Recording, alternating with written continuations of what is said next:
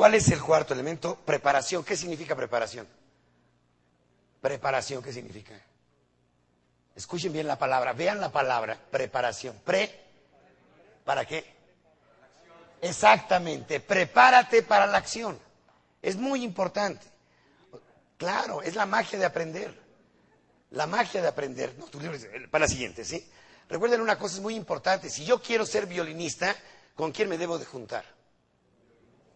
Si quiero ser cantante, si quiero aprender a hacer pozole. Entonces, ¿qué sucede? Pues tengo que aprender, tengo que aprender. Recuerden una cosa que es muy importante. Lo semejante atrae lo semejante. Bueno, hasta lo pendejo se pega, poco no. Es cierto. ¿Qué necesitamos hacer? Prepararnos. Oye, pregunto, ¿qué edad tienes? 16 años. ¿Por qué estás aquí? Te quieres superar. ¿Por qué veniste al Congreso? Sí. Para ser mejor. ¿Por qué estamos aquí?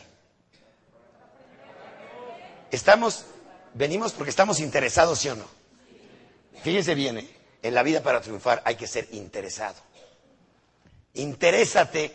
Obviamente, ¿quieres aprender? Busca gente interesante. O sea, tienes que buscar la parte interesante en la vida. Amigos interesantes, compañeros interesantes, gente interesante. Tenemos, es que eres muy interesado. No, es una cosa ser abusivo y otra cosa ser interesado. ¿Por qué planeamos? Porque no estamos de acuerdo con el presente. Si estuviéramos de acuerdo, pues ¿para qué planeas? Si así estás de gordo también, pues no planeas una dieta. Disfrutas tus lonjas y ya. ¿Sí? Si estás de acuerdo con lo que tienes en el bolsillo, pues ya no planeas más actividades. ¿Por qué planeas? Porque deseas un mejor futuro. Porque el presente no te deja satisfecho. Entonces, ¿qué tenemos que hacer? Si alguno de ustedes realmente queremos ganar más, ¿por dónde? ¿Qué tenemos que aplicar de esta clave? ¿De qué vivimos? ¿Del hardware o del software? Algunos viven del hardware, ¿no? Nada más. pero son pirujas o pirujos, ¿no? Pero ¿de qué vivimos? Del software.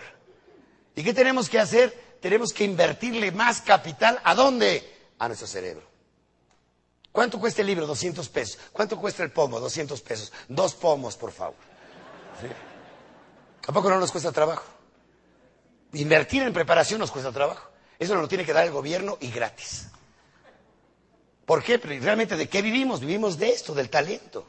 Por eso, de verdad, mi reconocimiento a todas las 600 personas que están esta mañana y que han participado en nuestro Congreso de la Pasión de Ser Empresario, porque vinieron a algo a prepararse. Y le vinieron a invertir capital, le vinieron a invertir tiempo, y le vinieron a invertir su mejor actitud para lograr sacarle el mayor provecho a esta reunión. Un aplauso a todos ustedes.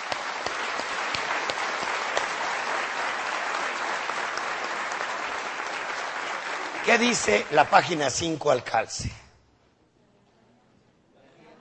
Porque deseamos un mejor futuro.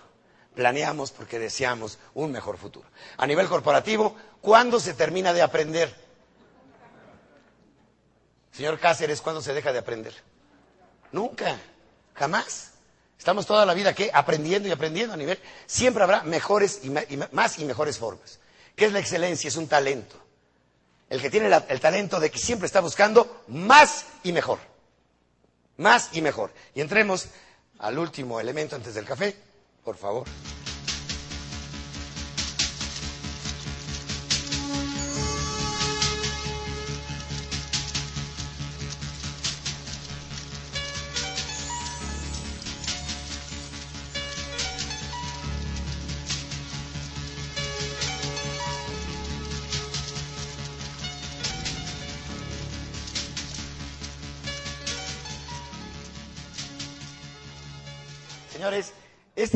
Obviamente es algo que es muy importante y que todos sabemos.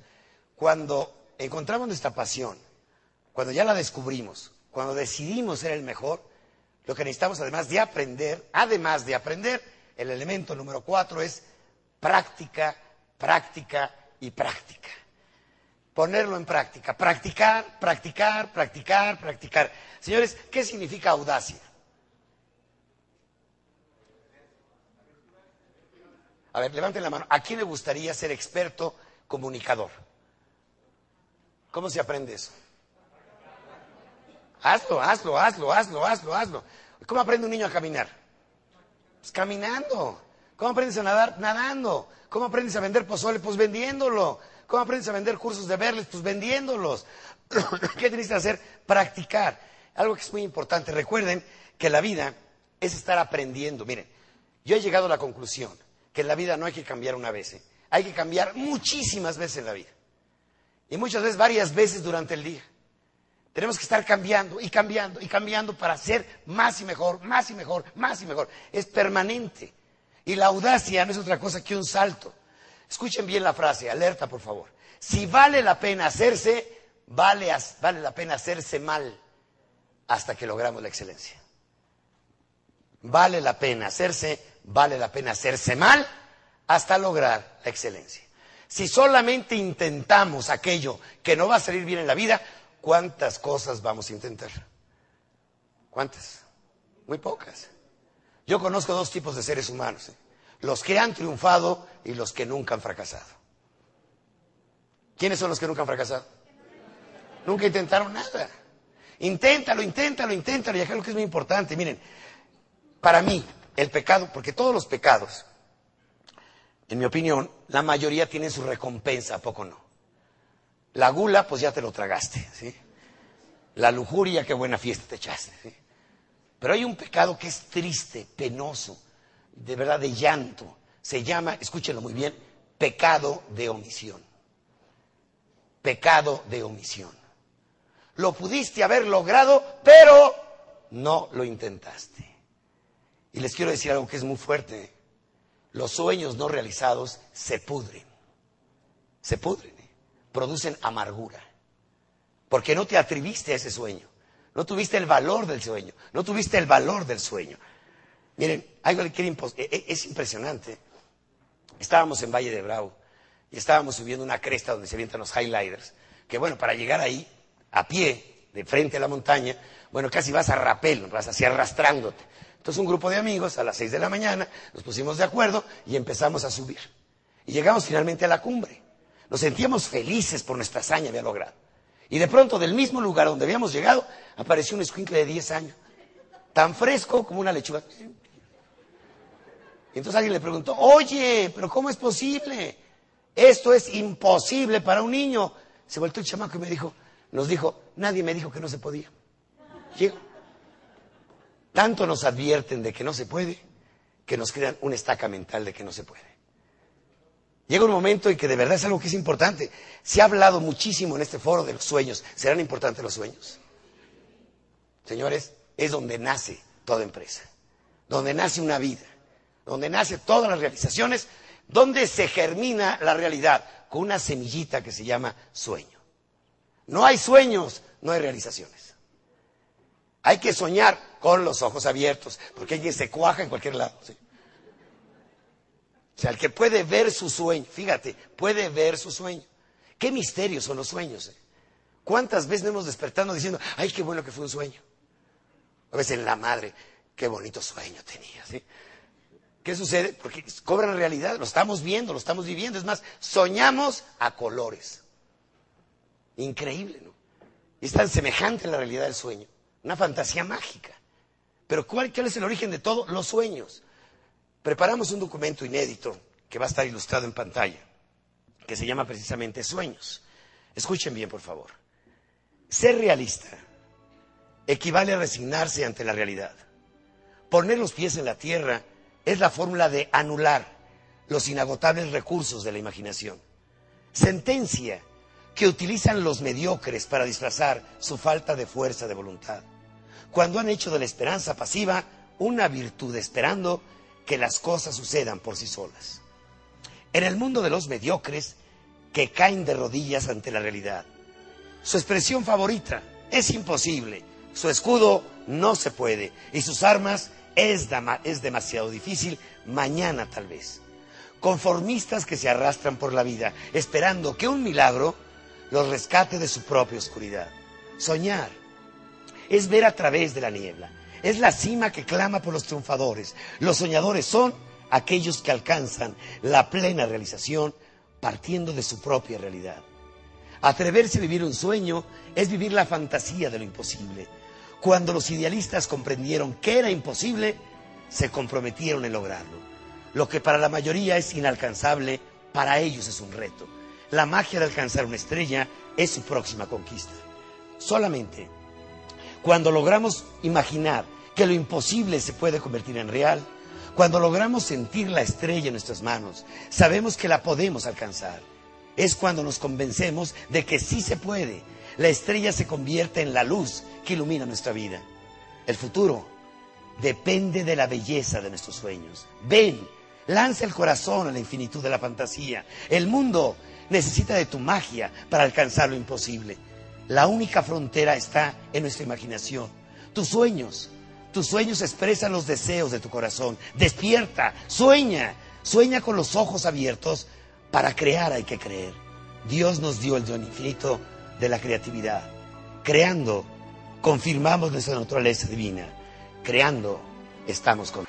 Primero hacemos proyectos y planes y salimos a buscar a la gente. No, búscate a la gente capaz. Si son capaces, sorpresa, no se requiere reloj checador.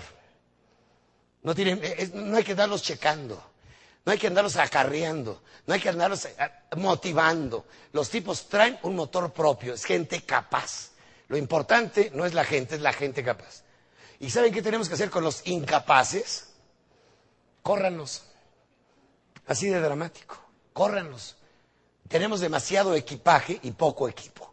Entonces necesitamos gente capaz que realmente Miren, les voy a dejar una tarea. Quiero que me hagan un ejercicio que es muy importante. Se reúnen a nivel gerentes en la empresa, supervisores, y se imaginan que va a haber una nave espacial en la cual, en la cual solamente caben seis personas. Elijan cuáles son a los seis de su equipo que se llevan. Y fíjense muy bien la tarea, alerta, ¿eh? definan, el, definan el código genético corporativo. ¿Qué características debe tener una persona para formar parte de ese equipo. Pero además los tienen que definir por escrito. ¿Cuáles son las seis características o las diez características? Y los califican del uno al diez a toda la empresa. Quédense con el código genético corporativo. Y ese va a ser, hagan de cuenta, su estereotipo por el cual tienen que pasar todos. Hagan de cuenta su alebrije así, raro. Pero si no cabes por ahí, no, no, no puedes pertenecer al equipo. Se acabó. Si cabes en ese estereotipo, te quedas. Si no, te vas. Código genético corporativo. Esto que acabo de decirles no viene en ningún libro, esta pendejada la acabo de inventar. ¿sí? Y eso lo dan a su departamento de selección de personal. Queremos estas características, esas son las buenas. Y donde encuentren a un tipo, así como buscadores de tesoros, lo atrapan con una red y se lo traen. Ese tipo de gente es la que queremos tener en la organización. Es algo que es muy importante. Entonces olvídense de que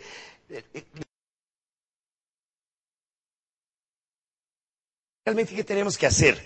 Vivir día a día el espíritu de la excelencia en la empresa. Lo dice en su página número 7, Alcalce. Vivir día a día el espíritu de la excelencia. ¿Qué significa? Que todos vivamos el espíritu de más y mejor, más y mejor, más y mejor. Hasta el cansancio. ¿eh?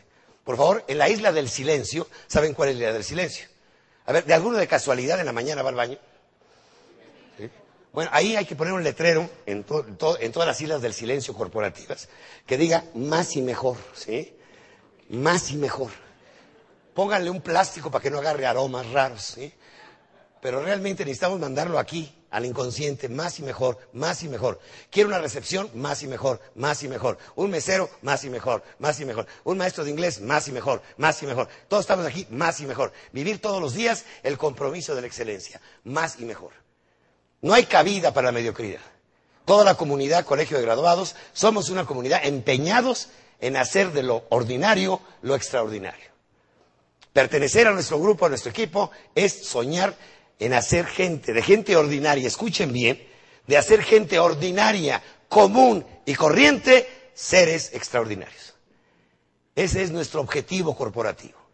La gente más ordinaria en nuestra empresa se tiene que convertir en extraordinaria. Esa es la magia.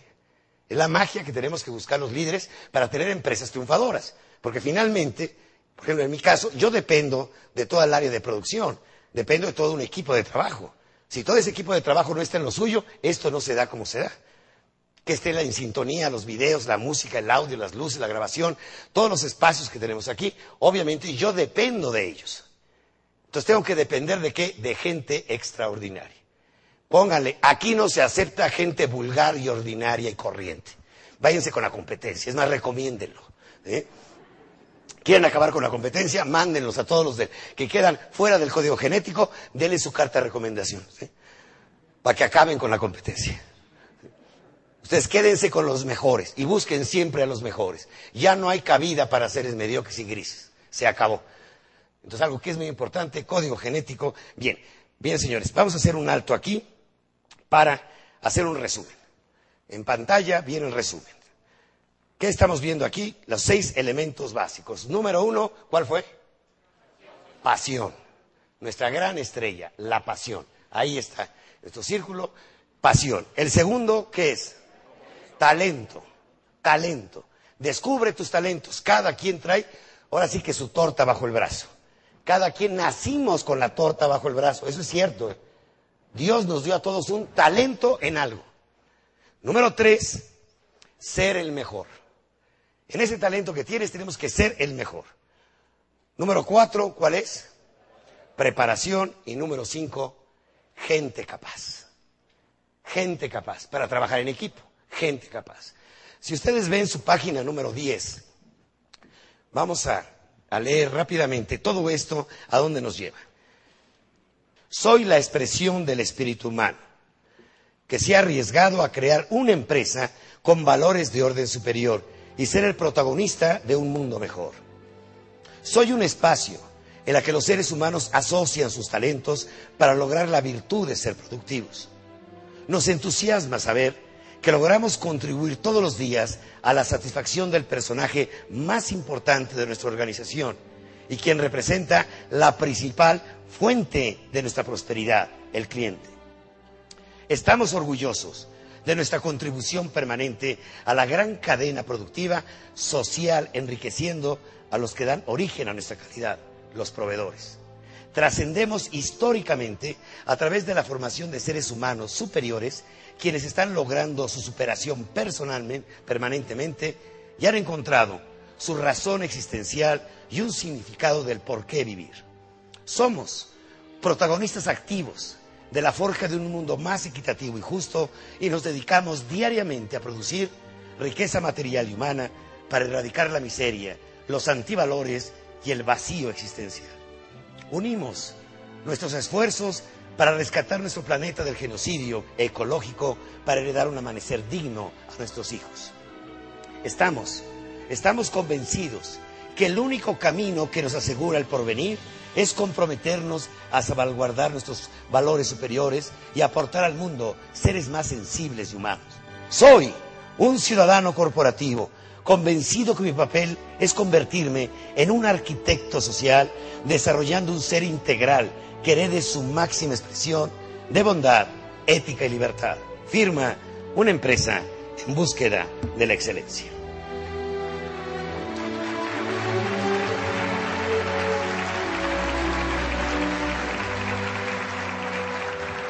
Y todo esto, ¿para qué? Después de todo este rollo de dos horas, bueno, para qué? Pregunta, ¿qué significa trascender? Muchos de nuestros conferenciantes.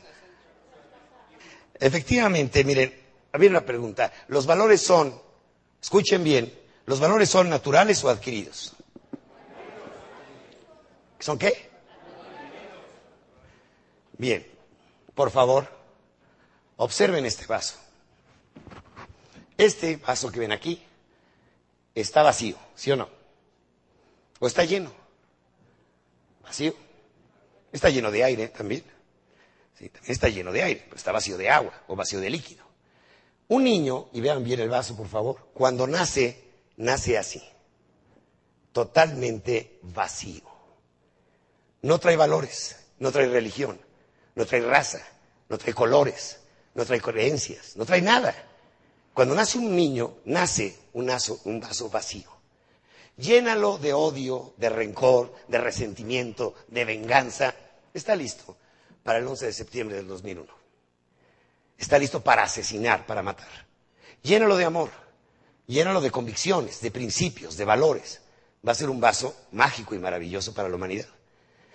Este vaso, si está lleno de amargura, no es bendición, es maldición. Hay seres que los adultos nos hemos dedicado a ser seres malditos, perversos. Alguien les llenó ese vaso. No sé si vieron a la mata viejitas, ahora que la acaban de entrevistar. Le dijeron, bueno, lo que pasa es que me violaron cuando era niña, entonces soy ojete por consecuencia. Claro, si han visto ustedes el fantasma de la ópera, se darán cuenta que el tipo pues, no era ni tan malo, lo que pasa es que lo hicimos perverso. Al ser humano lo podemos ser bueno o malo. Gran labor que tenemos que hacer. Y las empresas de clase mundial como las que se han presentado, pues no solamente les preocupa, como hablaba José Manuel, como practicaban muchos de ellos, no solamente les preocupa el trabajo por el trabajo mismo, les interesa su familia, les interesa sus valores, les interesa llenarle el vaso. Fíjense ustedes el problema, ¿eh? un trabajador nos trae un vaso muchas veces sucio, con demasiados problemas adentro. Lo que decía Juan también. O sea, el problema es que traen tantas broncas acá. Yo les quiero enseñar a vender, pero el problema es que están constipados con los problemas que tienen en el cerebro. Entonces, ¿qué tenemos que aprender? Señores, y esto llévenselo como marca importante de un líder. Tienen que ser lavadores de cerebros. Y así como decía, oye, sacarles el cerebro y lavárselos. Bien limpiecito. Y órale, Tienes tu cerebro limpiecito. ¿Sí? Porque te voy a empezar a llenar tu cerebrito, tu vaso, con valores. Y lo van a ver ahorita. Esto se ha hablado durante todo el, todo el Congreso. Fíjense muy bien lo que les voy a decir. O sea, fíjense la página 8 lo que dice abajo. ¿Qué dice? Decisiones morales de alto impacto financiero. Presupuesto moral. Más allá de las finanzas, más allá de la estrategia financiera o fiscal, está una estrategia moral. Moral. ¿eh? Para construir una casa de calidad necesitamos obreros de qué tipo? Señor Cáceres, ¿sí? moralmente con sus manos. Es la famosa teoría del tercer cantero. Un tipo estaba picando piedra en época del medievo haciendo una catedral. Le dice, oye, ¿qué está haciendo? Pues no ve pendejo picando piedra. Luego va con el segundo cantero, ¿qué está haciendo? Pues no ve, patrón, ganándome la vida. Va con el tercer cantero, ¿qué está haciendo? Construyendo una catedral. Fíjate la diferencia. ¿eh? Es el mismo trabajo, pero obviamente estamos hablando de un trabajo que tiene otra, otra misión, una visión importante. Por eso cuando hablamos de los valores, imagínense que estamos en un supermercado de valores.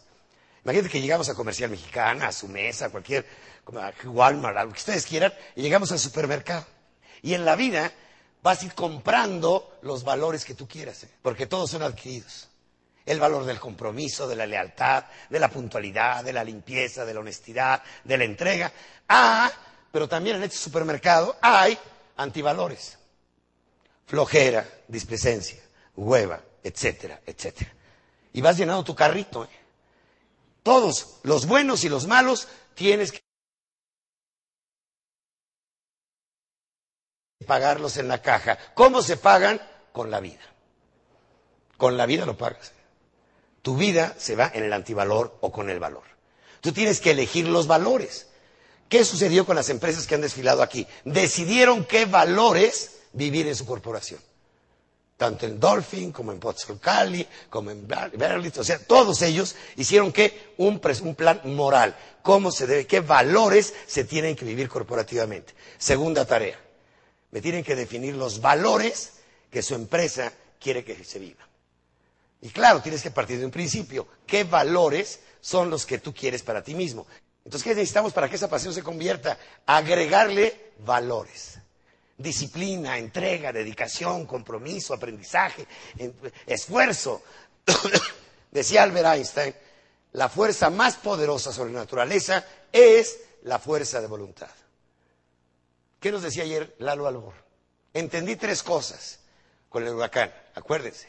Número uno, entendí la fuerza de la naturaleza. Número dos, entendí que somos superiores a la naturaleza, que la podemos vencer. A pesar de la adversidad, después podemos reconstruir. Podemos regresar, podemos levantar lo destruido. O sea, somos seres superiores. Y número tres, todo depende de qué? De nuestra actitud. Esa es la magia de mi generación. ¿Qué descubrimos en mi generación? El gran descubrimiento que nos aporta Carl Gustav Jung y luego el maestro Víctor Frank y todos ellos, es que puedes cambiar de vida hoy, aquí y ahora. ¿Cómo? Cambia de actitud. Cambia de actitud. Y si cambias de actitud, cambias el mundo. Tú cambiaste. El mundo ya cambió. Entonces, fíjense ustedes aquí lo importante. Valores corporativos. La evolución, fíjense muy bien, escuchen bien. Somos seres evolutivos, todos los que estamos aquí. El mundo, la, evolución se da, escriban la palabra por implosión. Implosión, IM, implosión.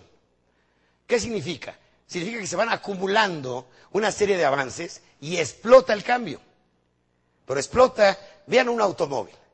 ¿Qué, elementos componen un automóvil? Trae la rueda, que es arcaica.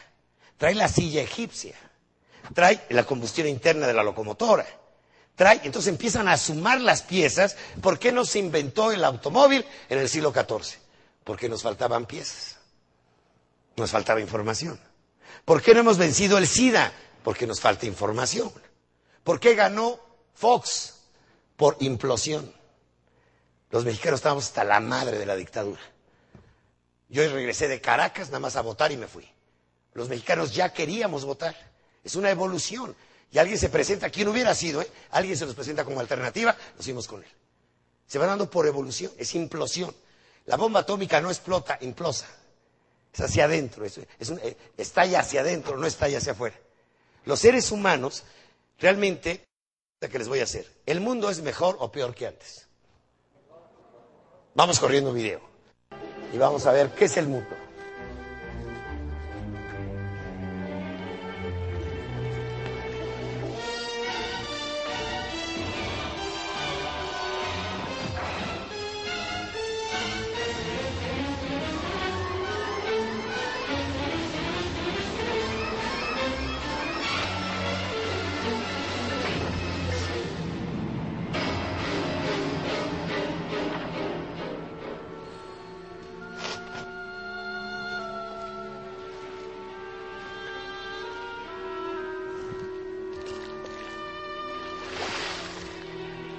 Una muchedumbre solitaria. Se rompe el equilibrio. Destruimos esos sistemas. ¿Qué está sucediendo en la humanidad? ¿Qué pasa en el mundo? El consumismo nos ha consumido. El ser humano, por su deseo de tener y tener la codicia que decía Gandhi, nos ha llevado a irnos destruyendo los mismos puentes de comunicación. Lo más grave, lo más triste, es que hemos ido derrumbando también conceptos nucleares del ser humano, valores como la libertad, el respeto, el cariño. Llega el momento en que también hambruna campea por el mundo. Dos mil millones de niños, los cuales hay en el mundo, mil millones no tienen lo básico. Mil millones no tienen con qué comer. Mil millones, muchos de ellos se quedan 300 millones ciegos porque no tienen cuatro centavos de dólar para evitar la ceguera para siempre. Obviamente, en ese correr de la civilización hemos avanzado. Hemos avanzado muchísimo, es cierto. Y obviamente podemos ahorita considerar que el mundo, a pesar de todo lo que vieron en el video, es mejor que antes. Mucho mejor que antes. Anoche revisaba el último estudio de las Naciones Unidas sobre la niñez hasta el año 2005 antes de los mil millones, ya se rescatan 300 millones de morir. Es un avance. Llega la cultura a África a través de Internet. Podemos tener una longevidad mayor. ¿Saben qué longevidad se tiene ahorita en Sierra, Sierra Leona, en África? 24 años. En México, 72 años. ¿Cuánto vivíamos en el año, el año 1900 en México? La mayoría, levanten la mano. ¿Quiénes tienen de 40 años para arriba? Pues ya estaríamos en el estuche de carnes frías. Ya, ya no estaríamos aquí. ¿Por qué? Porque la humanidad ha avanzado. ¿Saben los millones de seres humanos que pudo rescatar Lord Fleming con la penicilina? El antirrábico de Luis Pasteur. Lo que ahorita nos permite estar en tiempo real comunicándonos con cualquier parte del mundo. ¿Quién de casualidad? A ver, levante la mano, de puritita casualidad, tiene teléfono celular. Impresionante.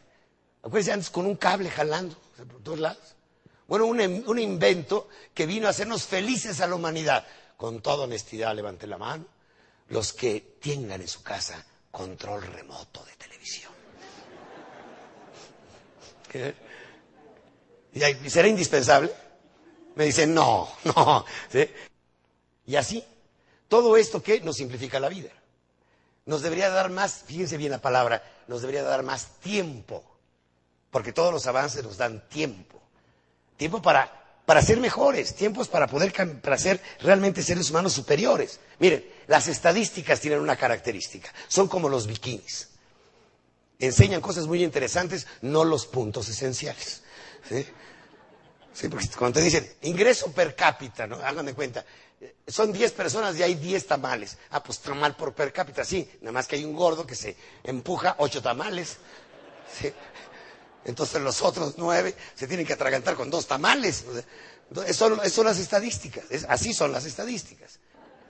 ¿Sí se acuerdan, no? De la anécdota aquella de los dos compadres que van de campamento allá por Chiapas y uno de ellos va a hacer pipí y exactamente en ese momento lo ataca una víbora de cascabel y le pellizca exactamente, le muerde exactamente en el lugar indicado. ¿sí? Ya saben lo que es aquellito, ahí miro. Entonces le dice, oye, compadre, ayúdame, pues, ¿qué hago? Voy a preguntarle al médico, alguien le habla por teléfono con el celular, ¿qué hago? En ese momento marca el celular, ventajas de la tecnología moderna, y ya le explica al doctor que tiene que limpiar la herida, que tiene que succionar el veneno para que se pueda salvar. Y entonces le contesta, oye, ya, ya está. ¿Qué te dijo, compadre? Que te vas a morir. no tiene remedio. De que te mueres, te mueres. no hay quien te salve de esta, ¿sí?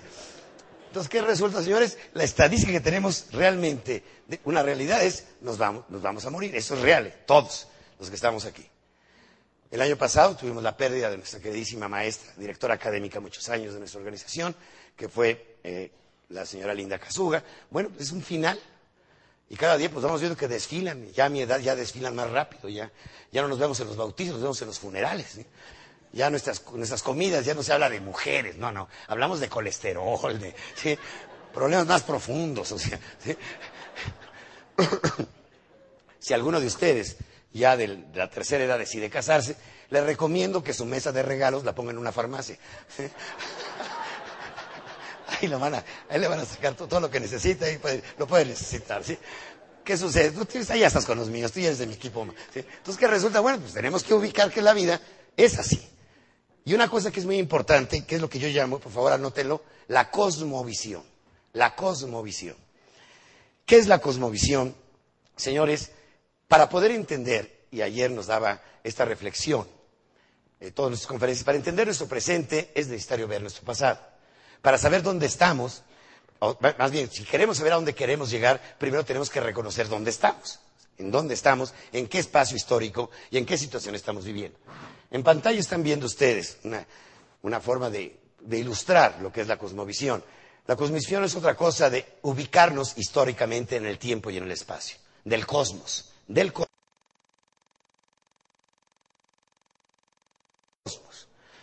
¿Cuántos años tiene el cosmos? Aproximadamente nuestra galaxia, de la cual hay 100.000, como la galaxia en la que vivimos, tiene aproximadamente 15.000 millones de años. Escuchen bien, ¿eh? 15.000 millones de años.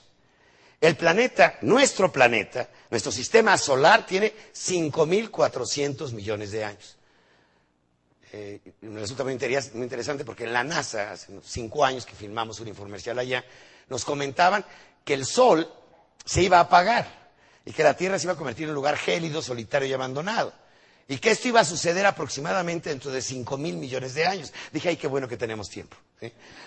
Ya veremos si nos cambiamos o nos quedamos. Pero tiene aproximadamente nuestro planeta 4.500 millones de años. Vayan ubicando las cifras. ¿eh? 15 mil millones el cosmos, nuestro sistema solar 5.400 millones, 4.500 millones el planeta Tierra. La primera, indicios de vida de hace cuatro mil millones de años. Esas flores que están ahí tienen un código genético de cuatro mil millones de años. Impresionante. El Homo sapiens, más o menos, como lo ubicamos, 50 mil años. 50 mil años en relación a 15 mil millones. La era cristiana, 12 mil años, nada más. La, la, cultura más antigua, la egipcia, 5 mil años. El ser humano, tú y yo, Vamos a imaginar, porque obviamente los ricos viven más que los pobres. Obviamente, claro. Si tú vives en el campo, ¿dónde vas a vivir más? ¿En el campo o en la ciudad? En el campo piensa todo el mundo, ¿sí o no? Pues no. En el campo te da un infarto y dicen, es que se murió de una muina. Comió aguacate, ¿sí? Y que era un condenado infarto. Aquí te da un infarto y te llevan al hospital inglés, te llevan al hospital general, te llevan al hospital de cardiología y te salvan. Por eso los condenados ricos no se quieren morir. ¿Quiénes se mueren? Por los jodidos. no tuvieron para el marcapaso, no tuvieron para la operación, no tuvieron, se murieron, eso es real. O sea, o sea, si en Suecia la gente vive 83 años y en Sierra Leona 23, 24 años, ¿acaso Dios será sueco? hay que entender que hay una cosa que es muy importante, es decir, hay que ubicarnos realmente lo que es en nuestra vida en la cosmovisión. Ahora bien, México, América Latina, 72 años. Yo creo que algunos de ustedes llegaremos a los 80. Vamos a imaginar 80 años. ¿Qué son 80 años en relación a 15 mil millones de años? Fíjense nada más, tienes que poner un cero, un punto, y luego cero, cero, cero, cero, cero, ocho ceros y un cuatro. Nuestra vida es así de breve. Y nos creemos inmortales que, no va, que el día que nos muramos se va a acabar el mundo. Mm, mm, te vas a morir, segurísimo. Y no va a pasar absolutamente nada en el cosmos por tu, por tu pérdida. Ahora, ¿qué hereda el ser humano? Que es la gran pregunta. ¿Qué hereda el ser humano? La teoría cuántica, que es lo más avanzado que tenemos, más allá de la teoría atómica, más allá de la teoría de la relatividad, se llega, llega a lo que se llama la teoría cuántica. ¿Qué significa la teoría cuántica? Eh, la primera persona que descubrió o que imprimió o que acuñó el término átomo fue un griego hace 2500 años que se llamaba Demócrito. Y él dijo que todo estaba hecho de átomos, lo indivisible significa átomo, lo indivisible. Pues llega nuestro amigo Albert Einstein con su violín, sus pelos parados, y le dice a Demócrito, perdón, maestro Demócrito, pero el átomo se puede desintegrar, protón, neutrón y electrón. Y luego nacen los cuánticos. Le dice el maestro Albert Einstein, perdón, pero el potrón, neutrón electrón se puede dividir. Y se encuentra la teoría cuántica. Todo está hecho de quantum. ¿Qué es el quantum? La molécula más pequeña que existe. Esto está hecho de quantum, mi traje está hecho de quantum, tú estás hecho de quantum, esto está hecho de quantum. ¿Y qué contiene el quantum? Dos cosas nada más. Energía e información. Nada más. ¿Cuál es la diferencia entre el niño de Sierra, de Sierra Leona y el niño sueco? ¿Cuál será la diferencia? Energía e información. Lo que come el africano y lo que come el sueco. La información que trae el sueco y la información que trae el niño de Sierra Nevada. Les quiero dar una sorpresa. La, la cápsula del tiempo ya la conocí. Te vas tú a Inglaterra a ver niños africanos que fueron adoptados hace 15 años en Sierra Leona o en Ruanda o en Honduras, en cualquier parte del mundo, y en 15 años avanzaron mil años en el tiempo por la información y el alimento que les han dado. Impresionante. El niño que es un vaso vacío. Además, llénalo de la comida adecuada. Dale la alimentación adecuada. Obviamente estamos hablando que perdemos ahorita actualmente, imagínate, perdemos un niño cada dos segundos porque no le damos el alimento que necesita. ¿Cuál es la diferencia del niño que está en la Sierra Tarahumara y el que estudia en el Cumbres? Información y alimentación. ¿Cuál es la diferencia del que está en la Ibero ¿sí? y los que estudiamos en el Poli? o sea, pues, hay alguna diferencia.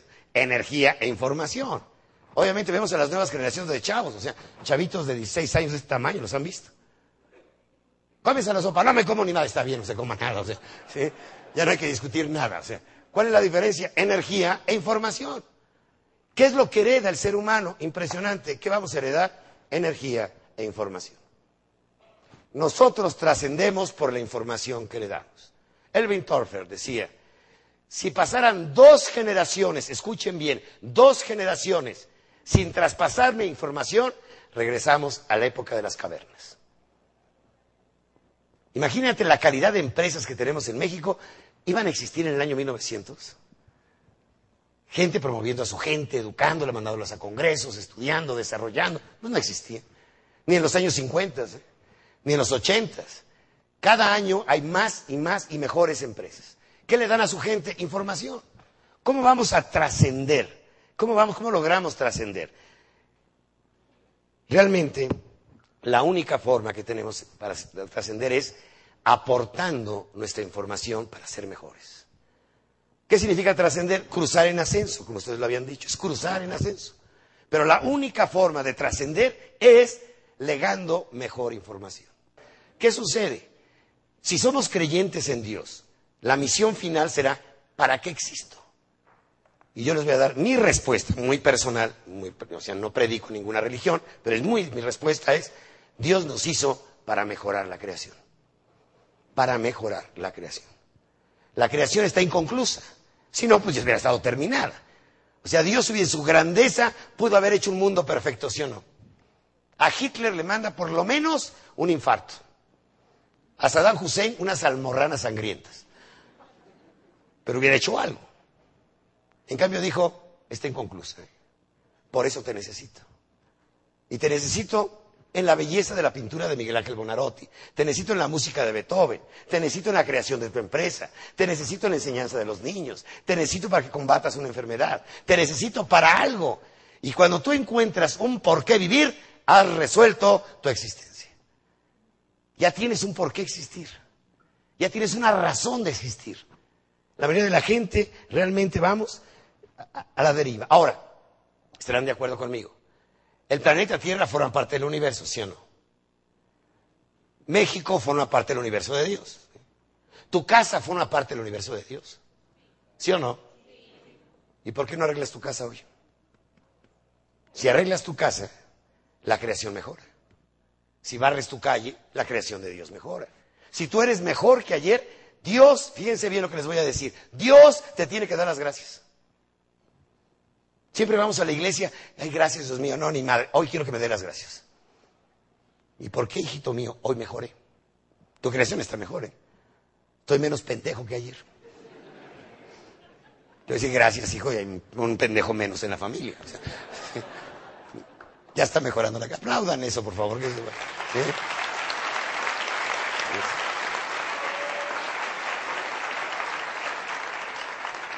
Entonces yo puedo, obviamente, mejorar la creación permanente, que mientras yo haciendo, mejoró la creación. Una de mis metáforas, que a través de los años además me dio un gusto enorme, porque la casa Yadrón, conocen la casa Yadrón de las porcelanas, hizo una escultura para la UNICEF basada en una metáfora. En Australia hay un cuento en la cual dicen que durante una época de tormentas, de huracanes, fue tan grande los huracanes y eran tan altas las olas, de más de 15 metros de altura, y que duró 30 horas la tormenta, no las 60 de Cancún, sino 30, pero que la isla Phillips amaneció un día impresionante, así como decía Lalo, después del huracán vi que salía el sol, que finalmente otra lección, después de un huracán, de una tormenta, siempre hay un amanecer, siempre saldrá el sol, por muy oscuro que se vea el camino, siempre va a haber luz finalmente. Bueno, pues apareció el sol y los arcoíris, y el lugar era espectacularmente mágico y maravilloso. Pero hubo un fenómeno muy curioso en esa isla, en ese día y en esa, en esa hora.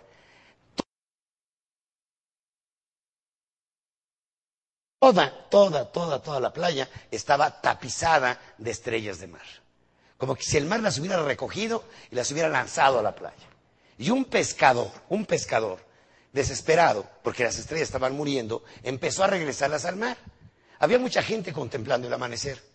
Pero obviamente él decía, oye, ayúdenme. Y le contestaron, no seas estúpido, se van a morir, son miles, cientos de miles. ¿Qué caso tiene que salvemos unas cuantas? Y en ese momento tomó la estrella en su mano y dijo a la gente, esta estrella, esta sí va a vivir. Y lanzó la estrella. Esto se usó, dos niñitos, uno blanco y uno negro arriba de un mundo, tomando una estrellita los dos, la, obra de Yadros, si la pueden en algún lado encontrar, cómprenla, todo ese dinero va para la UNICEF. Pero realmente, cada vez que rescatamos un niño, rescatamos una estrella. No sabemos quién vaya a llegar a ser, pero finalmente es una estrella para la humanidad. Cada vez que tú le das un curso de formación, de valores a tu gente, estás rescatando estas.